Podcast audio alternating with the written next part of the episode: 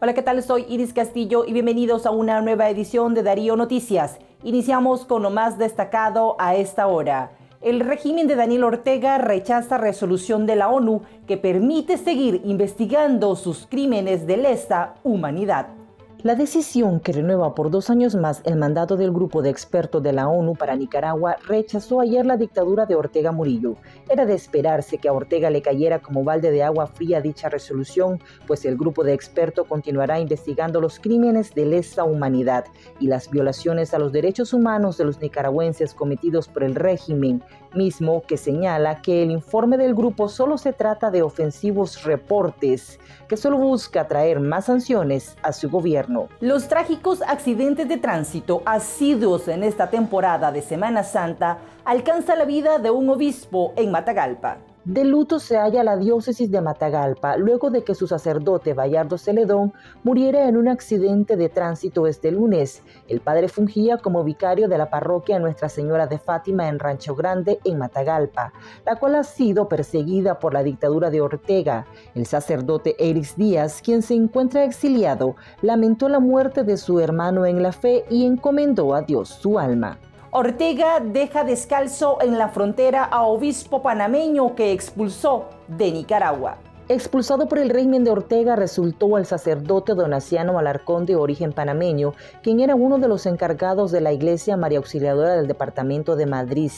La información fue confirmada hoy por la comunidad claretiana en Panamá y dijeron que el padre Alarcón se halla en San Marcos Colón en Honduras. Según la Iglesia Católica de Panamá, el sacerdote fue expulsado de Nicaragua luego de realizar la procesión de Semana Santa frente a su parroquia y el gobierno de Ortega prácticamente lo dejó descalzo en la frontera con Honduras, denunció la comunidad claretiana. El machismo y la violencia contra la mujer prevalece en deportistas nicaragüenses luego de que un video se hiciera viral en redes sociales en estos días, en la cual aparece Clara Quiroz, ex esposa del boxeador Félix Gemelo Alvarado, a quien ella denunció por golpearla y dejarle varios moretones en la cara por aparentes celos, Darío Noticias pudo constatar que entre las figuras del deporte del boxeo que se han visto envueltos en hechos de violencia contra la mujer y problemas con los pagos de pensión alimenticia a sus hijos, sobresale el caso del Chocolatito González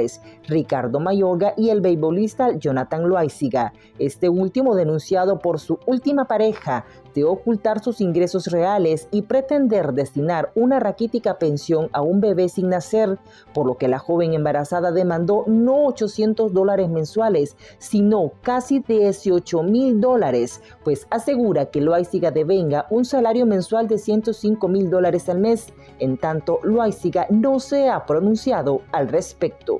El régimen de Daniel Ortega mandó a repartir chicha en honor a San Benito en León, luego de suspender la venerada procesión. Como desvergonzados, fingidores y fariseos calificaron fieles devotos de la ciudad de León a la pareja dictatorial por enviar a funcionarios del Intur de la alcaldía de León a repartir chicha en nombre de San Benito en las afueras del santuario en San Francisco, después de que ordenó a la policía impedir las procesiones de Semana Santa. Los operadores del orteguismo colocaron toldos y llevaron barriles de chicha para repartirlas a las personas que llegaron al lugar a pedir el aperitivo nombre de San Benito. Además, se supo de manera extraoficial que la alcaldesa de León, Gisela Lacayo, envió a trabajadores a repartir chicha en sitios populares de la ciudad universitaria, mientras la dictadura arrecia su ola represiva contra la Iglesia Católica. Y para más contenido informativo, visita nuestras plataformas en streaming web y redes sociales. Estamos en Instagram como Radio Darío-Nick. Suscríbete a nuestro canal de YouTube arroba Radio Darío. Síguenos en Twitter como arroba Radio Darío Ni.